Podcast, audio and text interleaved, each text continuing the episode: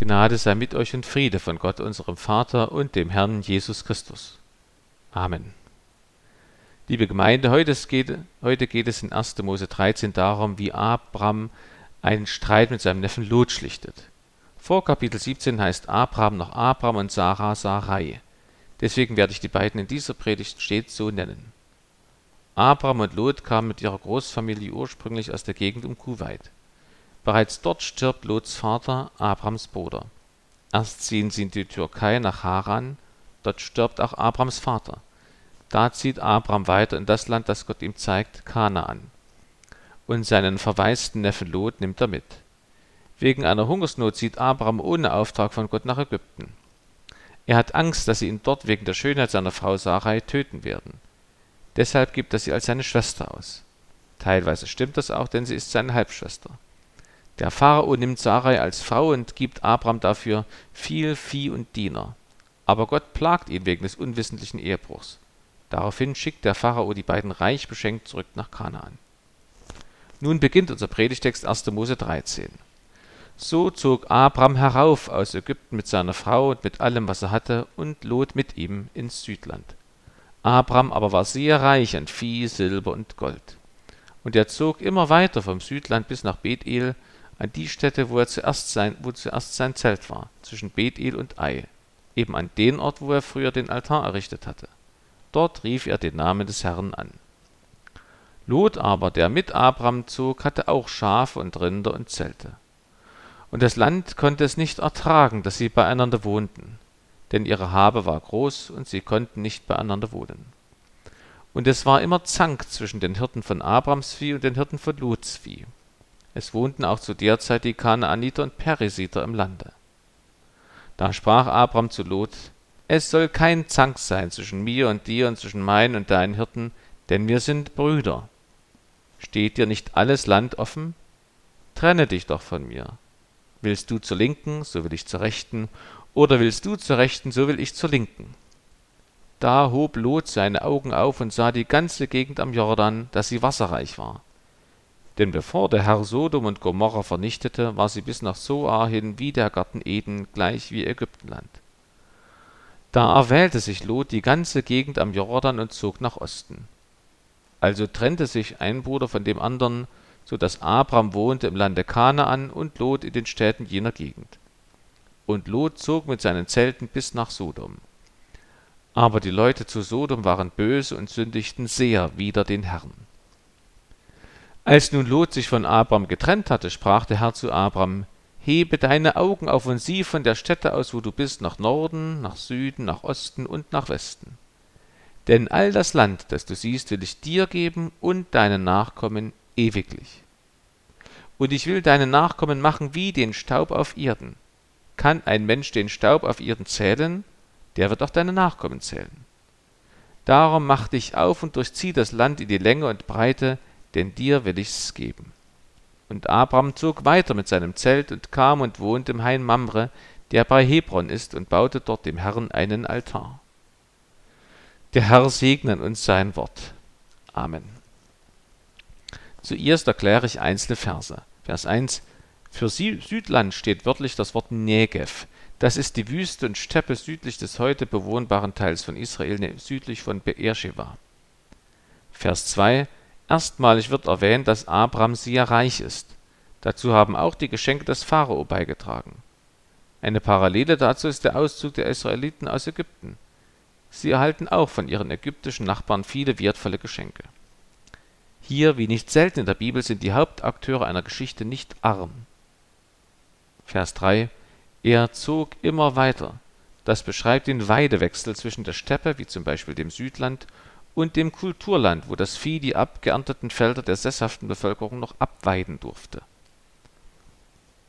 Abram ist Kleinviehnomade im Gegensatz zu den Kanaanitern und Peresitern in Vers 7, die dort halb sesshaft waren als eher kriegerische Kamelnomaden.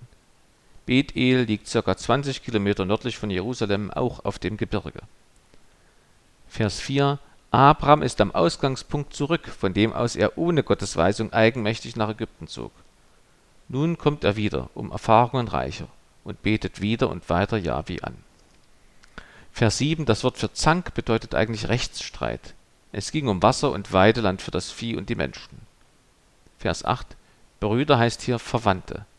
Der Bruderzwist erinnert an Kain, der seinen Bruder Abel nach einem Streit erschlug. Vers 9 Abraham verfügt frei über das Land, das er Lot anbietet, obwohl dort noch andere Völker leben.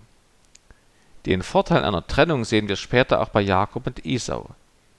Esau sprach zu Jakob, nachdem der ihn sehr um Vergebung gebeten hatte und Esau es angenommen hatte, Lass uns aufbrechen und fortziehen, ich will mit dir ziehen. Jakob aber sprach zu ihm, Mein Herr weiß, dass ich zarte Kinder bei mir habe, dazu säugende Schafe und Kühe. Wenn sie auch nur einen Tag übertrieben würden, würde mir die ganze Herde sterben. Mein Herr ziehe vor seinem Knechte hier, ich will gemächlich hinten nachtreiben, wie das Vieh und die Kinder gehen können, bis ich komme zu meinem Herrn nach Seir. Esau sprach, so will ich doch beide lassen etliche von meinen Leuten. Er antwortete, ist das denn nötig? Lass mich nur Gnade vor meinem Herrn finden. So zog Esau an jenem Tage wiederum seines Weges nach Seir. Vers 10 Vom Gebirge aus kann Lot das Jordantal nördlich des Toten Meeres überblicken. Tausend Meter Höhenunterschied. Lot kannte aus dem gottlosen Ägypten üppigen Reichtum. Der Vergleich mit dem Garten Eden zeigt an, dass Lot mit derselben Lust der Augen auf das Jordantal sah, wie Eva auf den verbotenen Baum der Erkenntnis von Gut und Böse. Lots Herz folgt seinen Augen, gerade so wie bei Eva. Vor der Zerstörung Sodoms und Gomorra sah es dort aus wie im Gondwanaland im Leipziger Zoo. Heute ist es eine Salzwüste. Das Wort vernichten erinnert in der hebräischen Sprache an die Sintflut. Hier wie dort wurden durch eine Katastrophe sehr viele Menschen wegen ihrer Sünden umgebracht, und nur eine Familie überlebte. Bei Sodom sogar nicht einmal Lots Ehefrau. Sie erstarrte wegen ihres Ungehorsams zur Salzsäule. Vers 12 Lot siedelt in Richtung Sodom. Seine Karriere in Anführungsstrichen ohne Gott geht noch weiter. Im nächsten Kapitel wohnt er schon in Sodom und in Kapitel 19 ist er sogar ein Ratsherr der Stadt Sodom. Lot hat sich also sehr gut integriert in diese Stadt. Vers 13. Aber Sodom war durch und durch böse. Die Wortwahl weist hier auf drastische und auch sexuelle Sünden hin. Zitat aus der Bibel. Ehe sie sich legten, kamen die Männer der Stadt Sodom und umgaben das Haus. Jung und alt, das ganze Volk aus allen Enden. Und riefen Lot und sprachen zu ihm, Wo sind die Männer, die zu dir gekommen sind diese Nacht? Gib sie heraus, dass wir ihnen beiwohnen. Ein Ausleger schrieb, das unerhört schöne Land hatte unerhört sündige Bewohner. Wie bei Eva lockt den Lot hier die schön anzusehende Sünde. Verse 15 und 16 Land und Erbe gehören für Israel seit Abraham stets zusammen. Israels Existenz und das Land gehören zusammen. Der Vergleich der Nachkommen Abrams mit Staub kommt auch in anderen Bibelstellen vor. Es ist ein Symbol für eine große Menge. Vers 18 Der Kleinviehnomade muss weiterziehen wegen des Weidewechsels. Er bleibt im Bergland. Hebron ist sogar noch etwas höher als Bethel. Statt dem Wort Hain steht wörtlich bei den Terebinten. Eine Terebinte ist ein Busch oder kleinerer Baum von maximal 10 Meter Höhe. Der jüdische Geschichtsschreiber Flavius Josephus starb ca. 100 nach Christi Geburt. Er sagt, die Terebinte in Mamre ist von Gott bei der Erschaffung der Welt dorthin gesetzt worden und hat die Sintflut überstanden Herodes der Große baute ein Mauerrechteck von 40 Meter mal 60 Meter Ausmal als Heiligtum dort. Die Römer machten daraus ein Heiligtum für Merkur.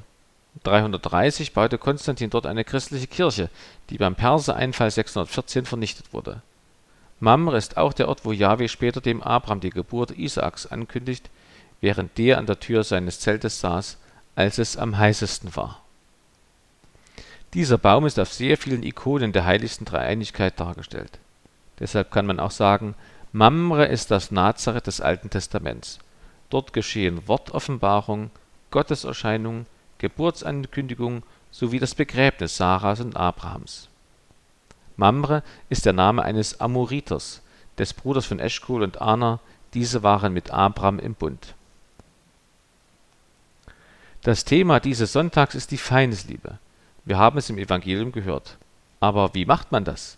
Es bedeutet ja nicht, seinem Feind ein Küsschen zu geben oder sich zu freuen, wenn man gefoltert wird. Nein, es bedeutet nicht Gleiches mit Gleichem zu vergelten, sondern das Böse mit Gutem zu überwinden, wie unser Wochenspruch sagt.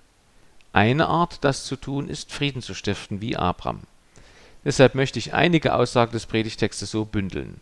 Frieden stiften ist ein Ausdruck von Feindesliebe. Erstens, Abraham tut es mit einem Menschen. Zweitens, Christus tut es für alle Menschen. Und drittens, wir Christen können und sollen es deshalb mit Menschen tun.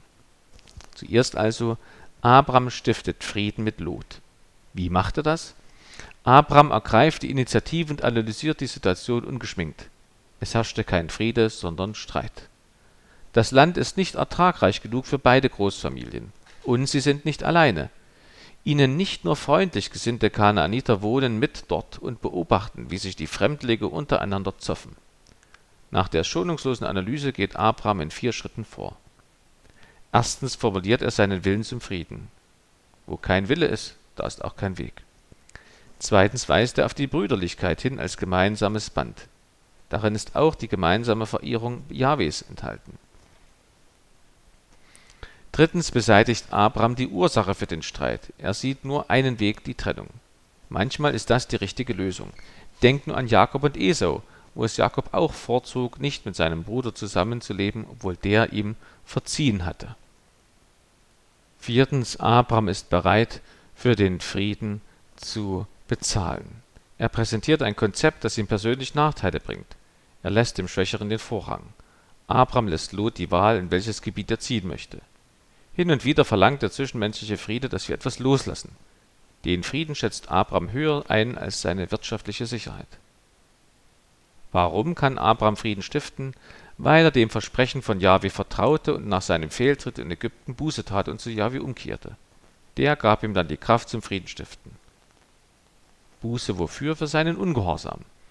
Der Ruf Gottes an Abraham erging bereits in Ur in Chaldea, dem heutigen Kuwait. Aber entgegen der Aufforderung Gottes trennte er sich nicht von seiner Verwandtschaft, sondern zog zusammen mit seinem Vater Tirach und seinem Neffen Lot los. In Haran wiederholte Gott dann wahrscheinlich seinen Ruf, nachdem sein Vater gestorben war, und Abraham zog weiter Richtung Kanaan, aber wieder nicht ohne Teile seiner Großfamilie. Er nahm Lot und dessen Anhang mit. Als dann eine Hungersnot nach Kanaan kam, vertraute er nicht darauf, dass Gott ihn und seine Familie im Land der Verheißung Gottes überleben lassen könnte. Stattdessen zog er ohne Auftrag Gottes nach Ägypten, wo er seine Frau verleugnete und den Pharao indirekt zum Ehebruch verführte durch seine Lüge, dass Sarai nicht seine Frau, sondern seine Schwester sei. Nun kehrte er den letzten Ort zurück, wo er auf Gott gehört hatte. Das erneute Errichten eines Altars ist keine Redundanz, sondern eine Konfirmation, eine Bestätigung seiner Treue zu Jahwe nach seiner Schuld. Er ruft nun wieder den Namen des Herrn an. Er wird das mit einer tieferen Einsicht in die Gnade Gottes getan haben und mit viel Dankbarkeit. Nach dem ungehorsamen Ausflug nach Ägypten, wie kostbar muss ihm da das Land erschienen sein, das Gott ihm gegeben hatte. Ein Haupteffekt vieler Reisen ist ja die Wertschätzung der Heimat und des Heimes und der Freunde bzw. der Familie. Und gerade weil er sich so freut über das, was Gott ihm schon gegeben hatte und das, was Gott ihm noch versprochen hatte, war er bereit, nicht mehr seiner eigenen Planung und Berechnung zu folgen, wie wahrscheinlich noch, als er nach Ägypten zog. Nein, er konnte jetzt alles Gott überlassen. Abraham kann großzügig, gelassen und damit friedensstiftend sein, weil er Buße getan hatte und nun völlig auf Gott vertraute. Er machte nach der Lernerfahrung in Ägypten seine Zukunft von Jahwe abhängig. Und er kann demütig sein. Obwohl Abraham der Ältere ist, macht er sich von der Wahl Lots abhängig. Sein Vertrauen auf Gott gibt ihm die Kraft loszulassen. Er kann nach dem Motto handeln, Vater im Himmel, dein Wille geschehe. Und das Loslassen war nicht leicht. Und damit meine ich nicht nur die Qualität des Landes, sondern auch die Beziehung zu Lot. Denn sein Neffe Lot war für Abraham wahrscheinlich wie ein Sohn. Einen eigenen hatte er ja noch nicht, nicht einmal Ismael. Siebenmal kommt das Wort Land in unserem kurzen Predigtextabschnitt vor. Damit wird indirekt die Frage gestellt, wer soll denn dieses Land erben? Abraham wusste es nicht. Außerdem sehen wir hier eine Vorschattung auf 1. Mose 22, wo Gott fordert, dass Abraham seinen einzigen Sohn Isaak opfern soll. Auch dazu ist er bereit. Aber Gott verhindert es in letzter Minute. So stark ist Abrahams Vertrauen in Yahweh. Dieses Friedenstiften von, von Abraham ist Feindesliebe, weil Lot und seine Hirten ja wirklich mit Abraham und dessen Hirten im Rechtsstreit lagen. Abrahams Feindesliebe wird sich auch später zeigen, wo er Lot aus der Geiselhaft befreit und wo Lot unter lauter gottlosen Menschen in Sodom wohnt, aber Abraham mit Gott um dessen Leben schachert. Erst recht, recht können wir darin Feindesliebe erkennen, weil Lots Nachkommen zwei Völker sind, die Israels Feinde sind, die Moabiter und die Ammoniter. Und doch bittet Abraham für Lot. Abraham ist bereit loszulassen und bekommt es von Gott reichlich erstattet. Gott macht aus Verzicht einen Gewinn. Abraham bekommt erneut Land und Nachkommen verheißen, dieses Mal mit dem entscheidenden Zusatz für alle Zeit. Abraham hat Kanaan aufs Neue von Gott übertragen bekommen. Das persönliche Durch- oder Umschreiten eines Grundstücks bedeutet Besitzergreifung. So soll Abraham von Kanaan nun Besitz ergreifen. Später in der Bibel lesen wir, dass der Landesteil, den Lot wählte, unbewohnbar wurde. Abraham dagegen besitzt das Land, wo es weiterhin Weiden und Quellen gibt. Abraham hat das bessere Teil erhalten, entgegen allen menschlichen Berechnungen, eben weil er auf Gott vertraute. Übrigens, dieser Text ist eine Grundlage für das Existenzrecht der Juden in Israel. Und es gibt teilweise eine Parallele zur Staatsgründung Israels. Israel wählte nicht selber die Teile Kanaans aus, die es erhalten sollte, war aber einverstanden mit dem Teilungsvorschlag der UNO 1947. Die Araber jedoch nicht. Israel gründete einen Staat, die Araber nicht. Israel ist eine wirtschaftlich starke Demokratie, die Araber an den Autonomiegebieten sind weder eine Demokratie noch wirtschaftlich prosperierend. Sie sind auch kein Staat Abraham stiftet Frieden, indem er loslässt und bereit ist, Nachteile in Kauf zu nehmen im Vertrauen auf Gott. Abraham hat als scheinbarer Verlierer gewonnen, nämlich auch den Frieden. Darum gab es keine offene Rechnung mit Lot, keine Rachegefühle und keine Schadenfreude. Damit kommen wir zum zweiten Gedanken der Predigt. Frieden stiften ist ein Ausdruck der Feindesliebe. Abraham tut es mit einem Menschen, Jesus Christus tut es für alle Menschen. Abraham ist auch eine Vorschattung auf Christus. Der gab am Karfreitag aber nicht nur etwas, sondern alles, nämlich sein Leben. Aber am Ostersonntag bekam er es wieder. Jesus ist Sieger, weil er sich opferte. Auf Lateinisch Victor quia victima. Allerdings tat Jesus das nicht nur für einen Menschen, wie Abraham für Lot, sondern für alle Menschen. Zitat: Da wir nun gerecht geworden sind durch den Glauben, haben wir Frieden mit Gott durch unseren Herrn Jesus Christus. Außerdem heißt es in der Bibel über Jesus, er ist unser Friede. Nur deshalb sind wir Christen in der Lage, selber Frieden zu stiften und so Feindesliebe zu üben, wie Jesus es von uns fordert. Und Jesus fasst auch zusammen, was es heißt, wie Abraham alle weltlichen Dinge loszulassen im Vertrauen auf Gott. Er sagt zu den Christen, trachtet zuerst nach dem Reich Gottes und nach seiner Gerechtigkeit, so wird euch das alles zufallen. Das führt uns zum dritten Aspekt der Predigt. Frieden stiften ist ein Ausdruck der Feindesliebe. Abraham tut es mit einem Menschen und Christus für alle Menschen. Deshalb sollen und können wir Christen es auch mit Menschen tun. Abraham ist eine Vorschattung auf Christus und ein Beispiel für uns Christen. Ich benutze öfter das Wort Vorschattung, denn Paulus schreibt, dass die Erfahrung des Volkes Israel beim Exodus, Zitat, geschehen ist uns zum Vorbild, dass wir nicht am Bösen unsere Lust haben, wie jene sie hatten. Das bedeutet, Israel und die Juden sind auch eine Vorstattung für uns Christen, aber nicht in erster Linie. Hauptsächlich gibt es das Volk Israel, weil Gott es liebt und es will. Israel gibt es nicht wegen der Kirche, sondern andersherum. Israel ist der edle Ölbaum, auf den wir Christen als wilde, unedle Zweige aufgepfropft sind. In erster Linie ist das Alte Testament wegen und für die Juden geschrieben worden. Und auch die Bedeutung der Bibelstellen ist zuerst der Literalsinn, der buchstäbliche Sinn. In unserem Predigtext können wir lesen, wie Gottes Verheißung sich gegen und ohne die Pläne von Menschen erfüllt, wie er sein Volk Israel schafft, erhält und führt. Aber wir dürfen auch etwas über uns erfahren, eben als Vorschattung und als warnendes Beispiel. Damit fange ich an. Lot ist ein schlechtes Beispiel uns zur Warnung. Lot ist fast ein typisches Bild für einen Mitläufer, gerade auch in Glaubensdingen. Dem Abraham wird er Mühe machen und seine Nachkommen werden Israel bekämpfen. Ähnliche Mitläufer finden wir übrigens auch später beim Auszug aus Ägypten. Das sogenannte Mischvolk, also Nichtjuden, zog mit den Juden mit, als sie Ägypten verließen.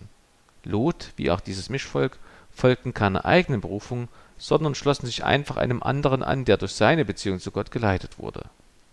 Lot war zwar auch an den Orten, wo Abraham war, aber es wird nicht berichtet, dass auch er einen Altar baute oder den Namen Jahwes anrief und so verwundert es nicht, wenn sich Lot auf einmal ganz anders verhält als Abraham. Als der ihn zur Trennung auffordert, hatte Lot keinen Gedanken an Gottes Willen und Segen verschwendet. Und auf einmal läuft er nicht mehr nur mit, sondern wird aktiv. Das ist vielleicht fast die normale Haltung der Menschen nach dem Sündenfall. Wenn es um Gott geht, werden sie schläfrig, faul oder widerspenstig. Aber wenn es ohne Gott oder gegen Gott geht, werden sie munter und selbstständig. Lot schaut von alleine und beinahe lüstern auf die Landflächen, die er bekommen kann. Abraham dagegen blickt erst nach Gottes Auftrag um sich. Nur kurze Zeit konnte sich Lot seines Vorteils freuen. Bereits im nächsten Kapitel nach unserem Predigtext bricht ein schwerer Krieg aus. Sodom und Gomorra wurden erstürmt und geplündert. Lot hatte seine ganze Habe verloren. Er selber musste mit seiner Familie in die Gefangenschaft. Sein Onkel Abraham aber befreite ihn. Auch den größten Teil seiner Habe hat er dadurch zurückgehalten. Aber nicht lange danach und auf Sodom fiel Feuer und Schwefel. Alles verbrannte, was er gewonnen hatte. Als armer Flüchtling rettete er sein nacktes Leben.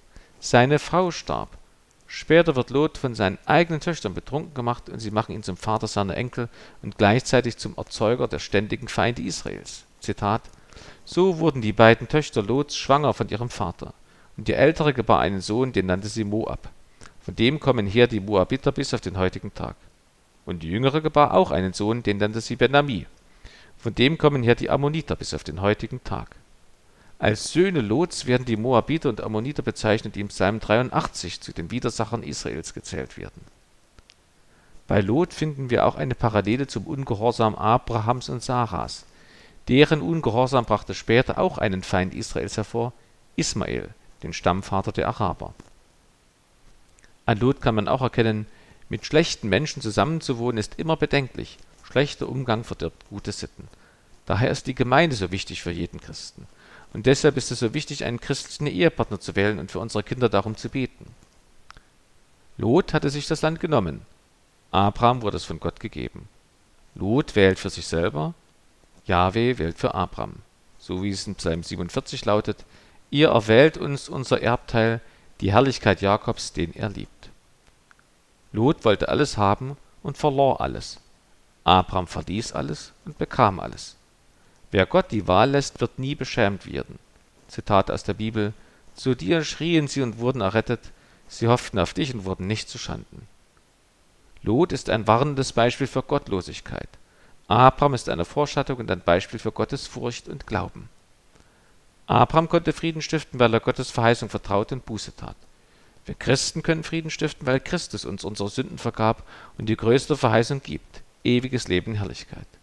Und als Unterpfand dafür den Heiligen Geist, der uns jetzt schon befähigt zu lieben und zu vergeben, eben Frieden zu stiften. Und das sollen wir auch, sagt Jesus, liebt eure Feinde und bittet für die, die euch verfolgen, auf dass ihr Kinder seid eures Vaters im Himmel. Und er gibt uns auch eine Verheißung dafür, selig sind die Frieden stiften, denn sie werden Gottes Kinder heißen. Wie stiften wir Frieden? Wir nehmen uns Jesus zum Vorbild und folgen ihm nach. Er überwand Böses mit Gutem und er hielt für sich selbst nichts zurück bis zum Tod am Kreuz. Sein Kreuz durchkreuzt das Echo-Prinzip mit dem Namen Wie du mir, so ich dir. Frieden stiften durch eine Trennung finden wir auch konkret bei den Aposteln. In der Apostelgeschichte 15 trennen sich Paulus und Barnabas, weil Barnabas unbedingt Markus mitnehmen wollte. Paulus wollte das aber nicht weil Markus ihn schon einmal im Stich gelassen hatte. Es kam zu einem hitzigen Streit, die Lösung war die Trennung. Heute konzentriere ich mich aber auf Abraham, weil der ja in unserem Predigtext vorkommt. Wir können von Abraham lernen, Frieden zu stiften. Abraham geht dabei fünf Schritte. Erstens schonungslose Analyse, zweitens Wille zum Frieden, drittens Brüderlichkeit als Basis für Konfliktlösung, viertens Trennung als Konfliktlösung und fünftens den Preis dafür bezahlen. Erstens schonungslose Analyse. Nicht meine Wünsche, sondern Gottes Wort ist der Maßstab, mit dem ich die Welt und auch den konkreten Streit betrachte. Sonst werde ich parteiisch und kann die Ursache nicht finden. Zweitens, will ich überhaupt Frieden? Oder ist es mir egal? Oder finde ich etwas anderes wichtiger? Drittens, mein Streitgegner ist genauso ein Mensch und Ebenbild Gottes wie ich. In der Gemeinde kommt noch dazu, er ist Gottes geliebtes Kind wie ich. Natürlich kommt es vor, dass sich Geschwister streiten, aber sie wollen sich doch eigentlich auch wieder vertragen. Und wir sollten danach streben, kein schlechtes Zeugnis vor der Welt abzuliefern als Streithähne. Bei Lot und Abraham sahen auch die heidnischen Nachbarn zu. Was für ein Zeugnis für den Glauben an Jahwe soll das gewesen sein?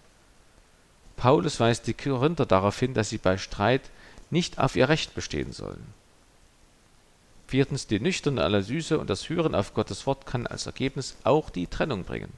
Trotz der Harmoniebedürftigkeit der meisten Menschen und trotz aller Bequemlichkeit, die jeder Veränderung, also auch einer Trennung, entgegensteht. Fünftens, bin ich bereit zu bezahlen für den Frieden? Vertraue ich Gott so sehr wie Abraham, dass ich keine Angst davor habe, zu kurz zu kommen, wenn ich etwas in den Frieden investiere? Der Preis muss keinesfalls immer darin bestehen, klein beizugeben oder als der Frömmere nachzugeben. Es kann auch bedeuten, eine Aussprache auf sich zu nehmen, deutlich Unterschiede anzusprechen und zu riskieren, in den Augen meines Gegenübers als lieblos zu gelten. Wohlgemerkt zu gelten, nicht zu sein. Der Verlust der vermeintlichen Harmonie ist ein hoher Preis. Da ist es eine Hilfe, sich zu vergegenwärtigen, dass erstens Jesus nicht die Menschen selig preist, die Harmonie herstellen oder aufrechterhalten, sondern die Frieden stiften. Jesus ruft uns zur Feindesliebe, nicht zur Harmonie. Und zweitens, Jesus hat einen viel höheren Preis bezahlt, sein Leben. In einigen Predigten zu diesem Text wird er einfach so von der persönlichen Ebene auf die gesellschaftliche gewechselt. Die Gesellschaft solle einen Preis bezahlen und Einbußen hinnehmen für den Frieden. Allerdings entscheiden das nicht die, die Einbußen haben, sondern jemand Privilegiertes für sie, teils gegen ihren Willen. Aber das ist in unserem Predigtext nicht gemeint. Jeder trägt die Verantwortung für sein Verhalten selbst. Das ist viel genug. In der Kirche kann der Preis für Frieden die Trennung von nötig geglaubten Ressourcen sein.